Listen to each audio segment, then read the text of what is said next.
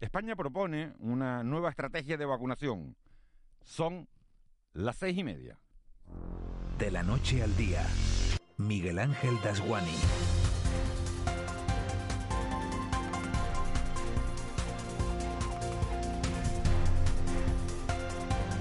¿Qué tal? Buenos días. España podría cambiar hoy su estrategia de vacunación duplicando el tiempo entre la primera dosis de la vacuna contra el COVID-19 y la segunda. Si hasta ahora se esperaban 21 días entre los dos pinchazos, ahora serían 42. El objetivo es inmunizar al mayor número de ciudadanos en el menor tiempo posible, copiando el sistema que tan buenos resultados parece haber dado en el Reino Unido. Los últimos datos sobre la incidencia de la COVID-19 en nuestro país, con 230 casos por cada 100.000 habitantes, revelan que tan cierto es que desciende el número de muertos como que los contagiados son cada vez más jóvenes y que permanecen más tiempo en las unidades de cuidados intensivos. Acaban superando la enfermedad en la inmensa mayoría de los casos gracias a esa juventud de la que hablamos, pero obligan también a suspender más operaciones.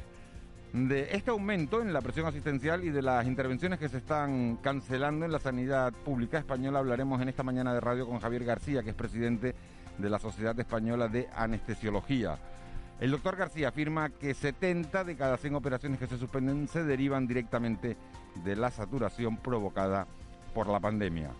La inmigración será un día más también motivo de análisis porque hay un enfado monumental entre la gente de Amnistía Internacional que tenía permiso para entrar ayer en el centro de acogida temporal de las raíces en Tenerife, pero se quedaron a las puertas porque el permiso fue revocado a última hora de la noche del domingo. Casualidades o no, un brote de COVID obligó a extremar las precauciones y a cribar a 600 migrantes. A pesar de esas explicaciones, desde la ONG han criticado públicamente que se pongan obstáculos a las organizaciones de derechos humanos a la hora de comprobar cómo están estos migrantes y las instalaciones en las que duermen. Nosotros hablaremos con la abogada Lohuella Mint El Mami, especialista, como saben, en derechos de extranjería, que estos días participa en un foro de activismo, derechos humanos y justicia social. Nuestra página económica se la vamos a dedicar este martes al sector primario porque empiezan a negociarse los fondos POSEI para el periodo 2023-2027. Tendremos información de primera mano a través de la consejera de Agricultura, Ganadería y Pesca del Gobierno de Canarias, Alicia Banoestende. Nuestro desayuno lo vamos a compartir con Javier Puga, consejero delegado de Dinosol, una de las grandes firmas de la alimentación en Canarias. Con él hablaremos de los efectos de la pandemia en nuestro archipiélago a nivel empresarial. A las 9, repaso informativo a todo lo que haya dado decir la mañana con Víctor Hugo Pérez y luego seguiremos profundizando en los actos que se celebran en distintos puntos de este archipiélago con motivo de la Semana del Libro. Hoy nos vamos a ir hasta Santa Lucía de Tirajana, en Gran Canaria, y también hasta el Sausal, en el norte de Tenerife, donde hacen una curiosa experiencia que han llamado la suelta del libro. Luego les contamos de qué se trata, porque vale la pena participar si uno está por los alrededores o copiar la idea si no nos coge tan cerca. En la recta final del programa, sobre las 9 y cuarto, 9 y 20, repaso la actualidad, a esa hora ya en clave de humor, con Raúl García, el abuelo, Marita y Roque. Tres horas de radio en directo, con los ojos bien abiertos para contarles cualquier noticia que ocurra. A los mandos de la nave, como siempre, José Luis Molina Moli, en el control técnico, en la redacción Marlene Meneses y en la producción Eva García. Sería un placer que nos acompañaran en este trayecto diario que nos lleva de la noche al día. Empezamos. De la noche al día, Miguel Ángel Dasguani. 6 y 33, vamos con las noticias que marcan la crónica de este martes 20 de abril. Caja 7 te ofrece los titulares del día. Eva García, muy buenos días. Muy buenos días, Miguel Ángel. Aquí con noticias mundanas y una nave o un helicóptero sobrevolando la superficie de Marte. ¿eh? De verdad. A ver si hay COVID en Marte. ¿Tiene el COVID en Marte? ¿Por qué? no digo que como ya tenemos El- poco tiene, aquí... tiene el tamaño de un balón de fútbol. Lo que yo digo es cómo se puede manejar eh, una nave no a 400 millones de kilómetros de distancia, ¿no? Por control remoto. Va llamando, ¿no? Sí. ¿Cómo será el mando? A- a- ¿Cómo será el mando eso, teledirigido ese, hablando de eso y después tendremos la sección a partir de las 9 de libros. La firma de libros en San Jordi se va a hacer a través de un robot. O sea, para los escritores que no puedan ir, lo van a hacer a través de un robot. Así que imagínate cómo están las cosas. O sea, no hay que irse a Marte para manejar de lejos. manera de llevar la contraria, aunque sea a través de la firma. Será una firma digital de, de libro. Luego lo vemos. Bueno, vamos con, con el repaso a la, a la crónica informativa. Ya esa aprobación del dinero que aprobaba el Consejo de Ministros hace unas semanas, 1.100 millones de euros para Canarias, a punto de ser transferido. Tras presentar la estrategia de sostenibilidad turística en destino, para la que se invertirán casi 2 millones de euros, en los próximos tres años, la ministra de Turismo, Reyes Maroto, ha avanzado aquí en Canarias Radio que hoy se aprobarán dos mejoras importantes en el Real Decreto de Ley de Ayudas Directas a Autónomos y Pymes. Ha dicho que se está firmando la transferencia de los más de 1.100 millones de euros para el archipiélago. Canarias, como sabéis, ha sido la comunidad autónoma más beneficiada porque también es la más impactada por la pandemia, 1.144 millones de euros. Eh, ya se están firmando el convenio entre el Ministerio de Hacienda y el Gobierno canario, así me lo ha podido trasladar también el presidente de Canarias. Eso es muy buena noticia porque eso significa que ya está la maquinaria eh, funcionando para que las ayudas lleguen cuanto antes. Asimismo, la ministra ha confirmado que se sentará con los sindicatos y la patronal para tratar la próxima prórroga de los ERTE, así como la prestación, las prestaciones a autónomos. Y Reyes Maroto también se ha referido a la previsión de la vuelta del turismo y ha asegurado que vendrá de la mano del avance de la vacunación en nuestro país. Está eh, acelerando esa vacunación. Ya contamos en España eh, con eh, más de 9 millones de, personas que han recibido la primera dosis, más de 3 millones la pauta completa y es sin duda bueno, pues una buena noticia. Eso unido a un instrumento en el que sabes que estamos trabajando en el seno de la Unión Europea, el certificado verde digital, que estará disponible a mediados de junio. Todas esas las previsiones de la ministra de Turismo. Ayer, como saben, en los jameos del agua, en la isla de Lanzarote, nosotros vamos ya con ese repaso a los casos COVID, 203 nuevos casos en nuestro archipiélago y mucha preocupación en Tenerife porque dobla el caso con respecto, el número de casos con respecto a otras islas y sería la única isla que podría quedarse este jueves en nivel 3 de alerta. La buena noticia es que no hay ningún fallecido en las últimas 24 horas. Siguen sumando casos por Islas Tenerife, 123, Gran Canaria 68 y Lanzarote y Fuerteventura añaden 6 casos cada una. El Ministerio de Sanidad y las comunidades autónomas estudian dar un giro a la estrategia de vacunación y retrasar la administración de la segunda dosis de las vacunas de Pfizer y Moderna y hoy se abordará en la reunión extraordinaria del Ministerio y las autonomías. Mientras han llegado a España más de 1,2 millones de dosis de Pfizer, la ministra de Sanidad es Carolina Darias. Que a partir del 26 de abril y durante todo el mes de mayo de Pfizer vamos a recibir a la semana 1.700.000 dosis semanales solo de Pfizer.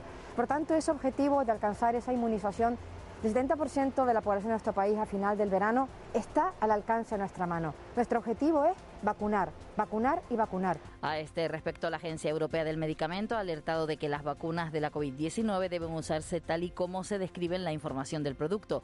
Lo ha hecho ante la posibilidad de que España apruebe aumentar el intervalo entre la primera y la segunda dosis de la vacuna de Pfizer y Moderna. Está previsto que la agencia tome hoy una decisión respecto a la vacuna de Janssen, cuya administración está paralizada. Lógicamente vamos a estar muy pendientes de esa decisión de la EMA sobre la vacuna de Janssen. Hay una buena noticia, parece que las plegarias han sido oídas y que la cuarta ola que iba a llegar después de la Semana Santa no tiene una envergadura tan grande. El Ministerio de Sanidad ha notificado 21.071 nuevos contagios desde el viernes y un aumento de la incidencia en 14 días hasta los 230 casos por cada 100.000 habitantes. Eso sí, Fernando Simón, director del Centro Coordinador de Alertas y Emergencias Sanitarias, ha dicho que la evolución es buena y que la cuarta ola no parece que vaya a ser de una envergadura tan grande. Creo que la evolución es buena, tenemos que estar satisfechos con cómo hemos sido capaces de responder a ese incremento que se venía observando desde hace ya varias semanas, pero no podemos todavía bajar la guardia. El problema es el de siempre, eh, la ocupación hospitalaria se observa un poquito después y podemos todavía esperar un incremento, no muy agudo, pero sí un incremento en la ocupación de las UCIs y en la ocupación hospitalaria en, las, en los próximos días. Pero seguimos hablando de nuevos contagios, de medidas como la vacuna y del otro lado la Policía Nacional ha instruido 381 actas de infracción durante la última semana tan solo en la provincia de Santa Cruz de Tenerife por diversos incumplimientos de la normativa COVID. Destacan no llevar mascarilla y no respetar las limitaciones horarias establecidas con 189 y 186 propuestas de sanción. Y este martes vamos a estar también muy pendientes del futuro del sector primario porque la consejera de Agricultura del Gobierno de Canarias, Elisa Banocende, con la que vamos a hablar a lo largo de la mañana, comparece hoy en el Parlamento y ha dicho que la ficha financiera del POSEI debe garantizarse. Ha aclarado que el mantenimiento de la ficha debe garantizarse para los intereses de las producciones agropecuarias. Además, pone como condición para aplicar la nueva política agraria común que refleje las condiciones específicas de Canarias y tenga en cuenta los aspectos ambientales, agrarios y económicos. Desde el Gobierno de Canarias seguimos trabajando de la mano de las otras regiones ultraperiféricas, también con el sector primario de las islas y con el Estado miembro, con España y con Francia y Portugal en la defensa de esos fondos agrarios del POSEI que tanto nos preocupan para los años desde el 23 hasta el 27. Hemos querido lanzar un mensaje para que Europa entienda exactamente cómo es nuestra agricultura, nuestra ganadería y nuestra pesca. Y no cesan los problemas en el Cabildo de Fuerteventura después de la renuncia de Blas Acosta a la presidencia. Sergio Lloret pasaba a presidir el Cabildo de Fuerteventura y el PSOE en Fuerteventura dice ahora que sospecha de la gestión urbanística en el Cabildo tras unas denuncias realizadas por Sandra Domínguez, la nueva consejera. Por ello ha exigido al presidente del Cabildo, lo ha hecho el PSOE, a Sergio Lloret, que ofrezca una explicación sobre el cese de la consejera de ordenación del territorio, que es Sandra Domínguez, y de respuesta a las acusaciones realizadas por esta que siembran la sospecha sobre la gestión urbanística. Sandra Domínguez justificaba su salida de las asambleas municipales de Fuerteventura tras asegurar haber visto irregularidades en la Consejería de Ordenación del Territorio y después de que el presidente del Cabildo le retirara las competencias el pasado viernes. Las asambleas municipales de Fuerteventura han instado a Domínguez a que denuncie si ha visto o detectado alguna ilegalidad Hoy, por cierto, el presidente del Cabildo de Fuerteventura, Sergio Lloret, ofrece una rueda de prensa para analizar la situación en la que ha quedado su equipo de gobierno tras la destitución de sus cargos de Domínguez. ¿Quieres vivir la vida en plan fácil? Descubre un mundo de ventajas entrando en cajasiete.com barra en plan fácil y da el salto a Caja 7. Salta conmigo, digo salta, salta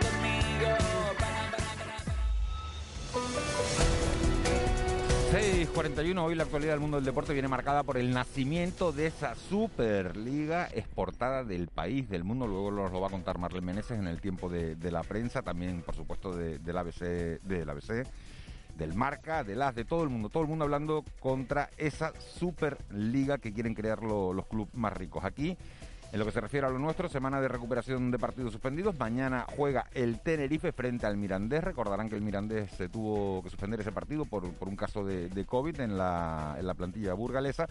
Y hoy, a las 2 de la tarde, juega el Granadilla Tenerife frente al Barça, un club invicto hasta la fecha, pero las tinerfeñas van con muchísima ilusión, ¿saben? Simón Abreu, muy buenos días. Hola, buenos días Miguel Ángel. La Unión Deportiva Granadilla Tenerife recupera el encuentro perteneciente a la jornada 16 de la Primera División Femenina contra el Fútbol Club Barcelona, único equipo invicto de la competición. El partido será a partir de las 2 de la tarde en un choque en el que el técnico de las blanquiazules, Francis Díaz, espera disfrutar para poder sumar. Pues afortunadamente tenemos la suerte de, de poderlo disfrutar y a eso vamos a disfrutar, a competir, a ser valientes, a intentar mantener nuestra línea. Otro equipo que se pone al día es el Club Deportivo Tenerife, que mañana recupera el partido ante el Mirandés de la jornada 32, aplazado en su momento por positivos COVID en el conjunto de Miranda de Ebro. El Tenerife se encuentra en Vitoria, donde hoy va a entrenar en la ciudad deportiva José Luis Compañón y posteriormente hablará el técnico blanquiazul Luis Miguel Ramis, que para este partido pierde a Javi Alonso por sanción. Aún así, para el central serbio Nikola Sipsip afrontan el partido con confianza. Tenemos mucha confianza en nuestro trabajo, hemos entrenado muy bien la, última, última semana, duro, fuerte y En la Unión Deportiva Las Palmas, regreso al trabajo para los amarillos en el día después de que el club lograra llegar a un acuerdo amistoso para resolver la desvinculación de su exjugador Tana, actualmente en el Albacete, y evitando así el juicio que estaba programado. En lo estrictamente deportivo, la Unión Deportiva trabaja hoy en la Ciudad Deportiva de Barranco Seco, pensando ya en el líder de segunda, el Real Club Deportivo Español, y con la intención de reivindicarse, como indica Sergio Araujo. Bueno, creo que estamos acostumbrados, ¿no? Creo que, que ya es una costumbre que nos metan un gol eh, primero y después eh, salir a tratar de empatarlo o, así mismo darlo vuelta, ¿no? Eh, creo que ya lo estamos tomando como una costumbre, pero pero nada, hay que seguir trabajando para el próximo sábado va a ser un partido más que complicado, ¿no? Y en baloncesto, el Lenovo Tenerife prepara un nuevo compromiso, el de mañana a las 8 y cuarto ante Bilbao Basket, partido adelantado de la jornada 36 por la participación de los tinerfeños en la Basketball Champions League y que se va a disputar en el Santiago Martín. Y el Herbalife Gran Canaria solo piensa en el fin de semana, donde el domingo por la mañana recibirá al San Pablo Burgos en el Gran Canaria Arena. 6.44, Eva García, ¿con qué tiempo nos despertamos este martes? Hoy eh, tendremos cielos poco nubosos, salvo en la vertiente norte del Hierro, de La Gomera, de Tenerife y de Gran Canaria, y en la comarca este de la isla de La Palma, donde predominarán las nubes del Alicio. Será más abundante a primera hora y sobre todo al final de la tarde. Se situará a menos de 1100, entre 1100 y 1300 metros. También veremos intervalos nubosos destacables a las mismas horas en La Graciosa, en el norte, y el litoral oeste de Lanzarote y de Fuerteventura. Las temperaturas serán agradables. A primera hora de la tarde las máximas en la costa oscilarán entre los 22 y los 27 grados y el viento dominante será del nordeste con velocidad variable de 10 a 30 kilómetros hora, intervalos de 30 a 40 en las islas orientales y de 40 a 50 kilómetros hora. Hay rachas más importantes que pueden superar los 60 kilómetros por hora en las vertientes sureste y noroeste de las islas de mayor relieve. Respecto a la situación del mar, entre viento y mar de fondo habrá olas en torno a un metro de altura en las playas del este, del sur y en las del suroeste de Tenerife y de Gran Canaria y de más de dos metros en el resto del litoral.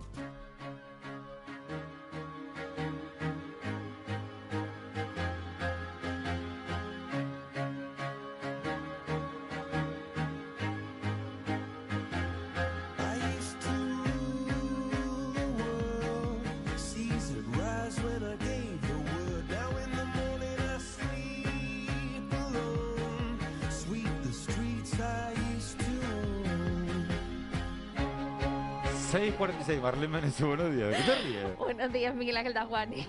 ¿Por qué te ríes? Porque estoy picada. ¿Picada por qué? Estoy picada Como con, el vino. usted- con ustedes, con ustedes. ¿Por qué? A partir de ahora voy a poner música hiper mega moderna.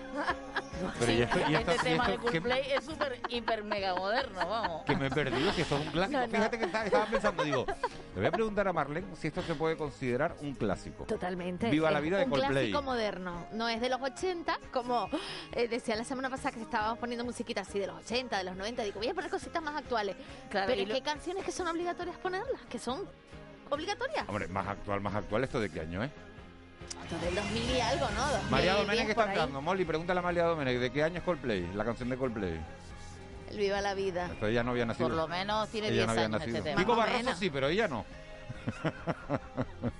Más o menos, sí, Yo, del es que lo- 2010. sí. yo- lo recuerdo de, 2010. de Sí, más o menos. algún partido político que lo utilizó en toda su campaña y a todos ¿Qué los mítines que iba. utilizó? Sí, Sí, ¿Sí? ¿Quiénes fueron? Y les Coalición pagaba. Canaria. Y les ¿Coalición pagaba. Canaria lo utilizó? Lo utilizaban muchos No, mítines que Coalición recuerdo- Canaria la que utilizó fue la del color esperanza, No, ¿no? y este tema, cuando entraban así los candidatos a los escenarios y todo eso, Que después yo creo que este hubo que pagarle a... Es que por- eso se le tiene que pagar a los políticos, digo yo, ¿no? Porque yo me acuerdo de Ronaldo también, de que de Coquemaya por un box utilizó el de No puedo vivir sin ti.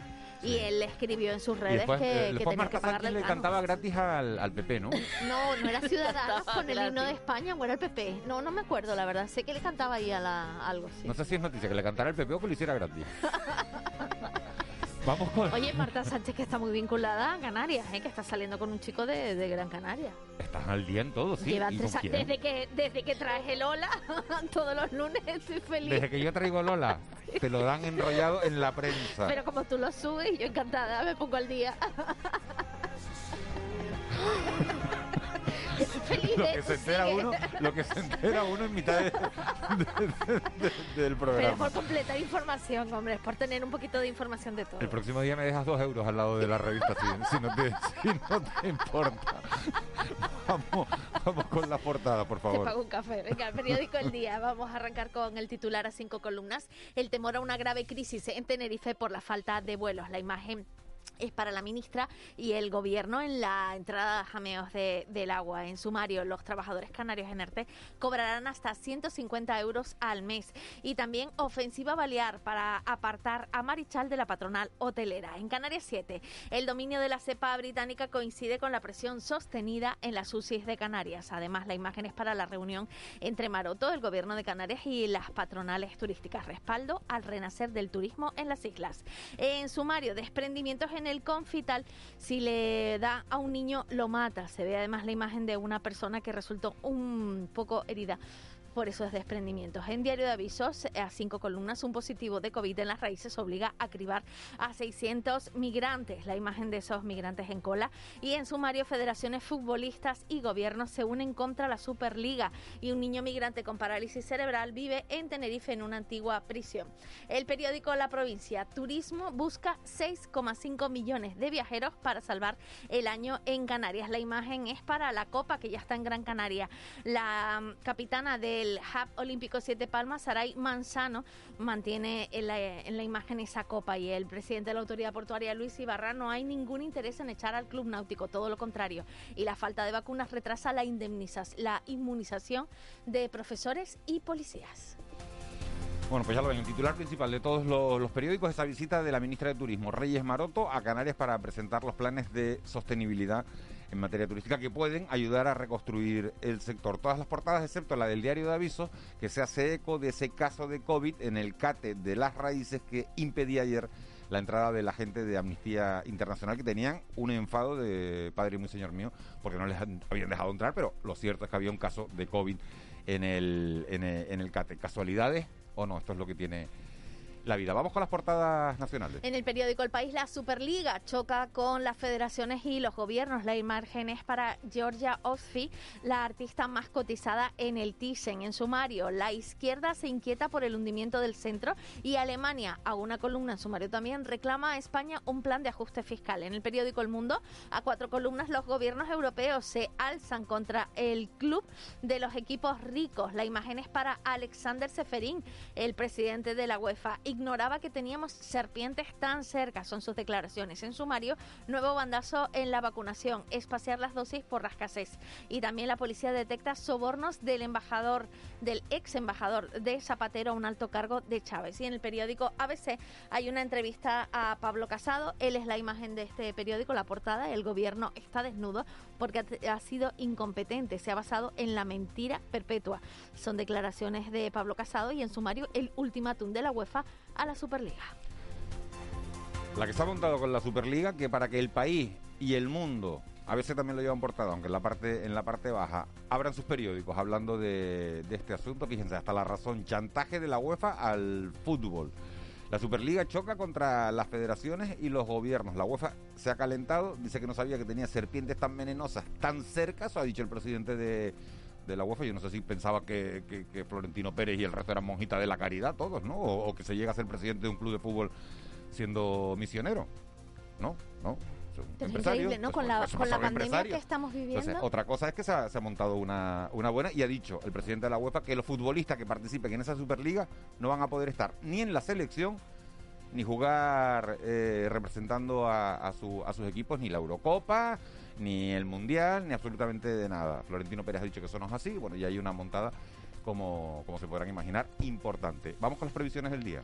En el Parlamento de Canarias comparecen en comisión parlamentaria el consejero de Hacienda Román Rodríguez para hablar sobre la recaudación de tributos durante el ejercicio 2020 y la consejera de Agricultura, Alicia Banostende, para hablar sobre el presupuesto europeo y sector primario. También la consejera de Derechos Sociales y la directora de Juventud visitan la Fundación Irichen. La Universidad de La Laguna firma un convenio con la Fundación Caja Canarias para poner en marcha actividades académicas, investigadoras, de sostenibilidad. El secretario de Turismo de Estado de Turismo, Fernando Valdés, está por Canarias, en concreto por Tenerife, donde va a existir a la entrega a la isla del certificado Biosfer, junto con el plan de diagnóstico para cubrir el desarrollo sostenible y además el presidente del Cabildo de Fuerteventura ofrecerá una rueda de prensa para informar sobre la destitución de la, eh, de la consejera Sandra Domínguez que pasa a la oposición. Y en Telde se presenta la campaña de dinamización comercial Madre Mía, organizada con motivo del Día de la Madre. ¿Qué es tendencia en las redes sociales? Como bien has dicho, la Superliga, la Superliga llega siendo desde ayer eh, tendencia. Además, Chiringuito Florentino estuvo ayer en ese programa y habló de Cristiano Ronaldo. Dijo que Cristiano es el mejor jugador de todos los tiempos, pero no volverá al Real Madrid. También Pedro Eche es tendencia porque manifestó que no vota al PP porque no le gusta que le roben. Dijo que es de Vallecas y que por tanto vota a la izquierda. Y Marta del Castillo vuelve a ser tendencia, en este caso porque el juez eh, pide el teléfono de Miguel Carcaño para intentar buscar pistas para localizar su cuerpo. ¿Cuánto tiempo ha pasado? 12 años. 12. Qué fuerte. Vamos con la crónica económica. Economía en dos minutos. José Miguel González. Bueno, pues la confianza empresarial sube un 5% en el segundo trimestre, pero aún hay un porcentaje muy alto que no prevé mejora de negocio. José Miguel González, buenos días. Buenos días, Miguel Ángel. Ya sabíamos que a la incertidumbre se le combate con protocolos. A partir de ahí se genera confianza. En este sentido, el índice de confianza empresarial sube un 5% en el segundo trimestre de 2021 respecto al primero. De hecho, el 13,8% de los gestores de establecimientos empresariales considera que la marcha de su negocio será favorable en el segundo trimestre del 2021, mientras que el 35,4% opina que será desfavorable. El resto considera que seguirá normal. La diferencia entre el porcentaje de respuestas favorables y desfavorables se sitúa en un menos 21,6 puntos frente al menos 36,5 del trimestre anterior. Sobre lo que ya ha pasado, el 11,2% ha tenido una opinión favorable sobre la marcha de su negocio en el primer trimestre de 2021. Por su parte, el 41,4% ha opinado de forma desfavorable. Si analizamos el índice de confianza empresarial por sectores de actividad, todos los sectores analizados, transporte, hotelería, otros servicios, construcción, industria y comercio, aumentan la confianza respecto al trimestre anterior. De hecho, transporte y hostelería presenta el mayor incremento con un 6,1%, mientras que comercio el menor con un 3%. Teniendo en consideración el tamaño de los establecimientos, también todos mejoran la confianza respecto al trimestre anterior, aunque el intervalo de menos de 10 asalariados registra el mayor incremento con un 6,4%, mientras la de 1.000 o más asalariados el menor con un 2%. Si territorializamos el análisis por comunidades autónomas, la confianza empresarial aumenta en el segundo trimestre de 2021 respecto al primero en todas ellas. En Canarias, no obstante, se sitúa por debajo del 5% de media, con un 3,5%. De hecho, es la cuarta con peores expectativas de mejora. Respecto al empleo, el 8,4% considera que aumentará en el segundo trimestre de 2021, mientras que el 14,7% disminuirá. En relación a los precios, el 7,3% prevé que el nivel de precios de su negocio subirá, mientras que el 9,9% estima que disminuirá. En fin, todos los parámetros nos indican que se empeora con menor intensidad, que en lenguaje pandémico podría significar que se mejora. Feliz día. Con sed de cultura. C. Castro. Y lógicamente la agenda cultural de, esta semana está llena de actividades con motivo del Día del Libro. C. Castro, buenos días. Buenos días, Miguel Ángel. Con motivo del Día Internacional del Libro llega una revista monográfica dedicada a Natalia Sosa y 10 nuevos volúmenes de la colección Biblioteca Básica Canaria integrada por obras de mujeres escritoras. A ello se unirá la presentación de un volumen con 11 obras de Josefina de la Torre, la programación cultural del gobierno regional se completa con el inicio de la exposición itinerante Galdós en Siete Islas, un proyecto ideado dentro del centenario dedicado al escritor que se ha puesto en marcha en coincidencia con la semana dedicada a la promoción de la lectura. Más actividad cultural en Lanzarote, el Teatro de San Bartolomé acogerá este jueves la presentación del libro Me voy de aquí de Carlos Bataglini, Me voy de aquí, fue el libro del autor canario más vendido en la pasada feria del libro de Las Palmas de Gran Canaria.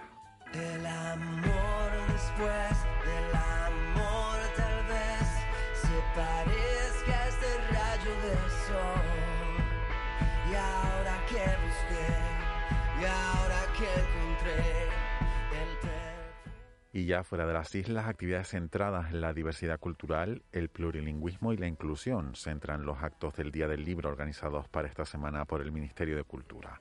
El objetivo de esta celebración es visibilizar el Día del Libro y también la Semana Cervantina. También se destaca la figura de Francisco Brines, Premio Cervantes 2020. Aún no hay fecha para la entrega de su galardón.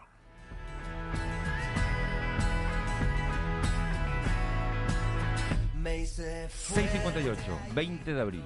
Día, Mundial de La marihuana, Día Mundial de la Marihuana. La Organización Mundial de la Salud destaca los beneficios del uso del cannabidol, pero también señala los efectos perjudiciales que tiene su consumo. También tal día como hoy, en 1970, hubo un fuerte temporal marítimo con olas de hasta 8 metros de altura que sacudió la ciudad de Las Palmas de Gran Canaria.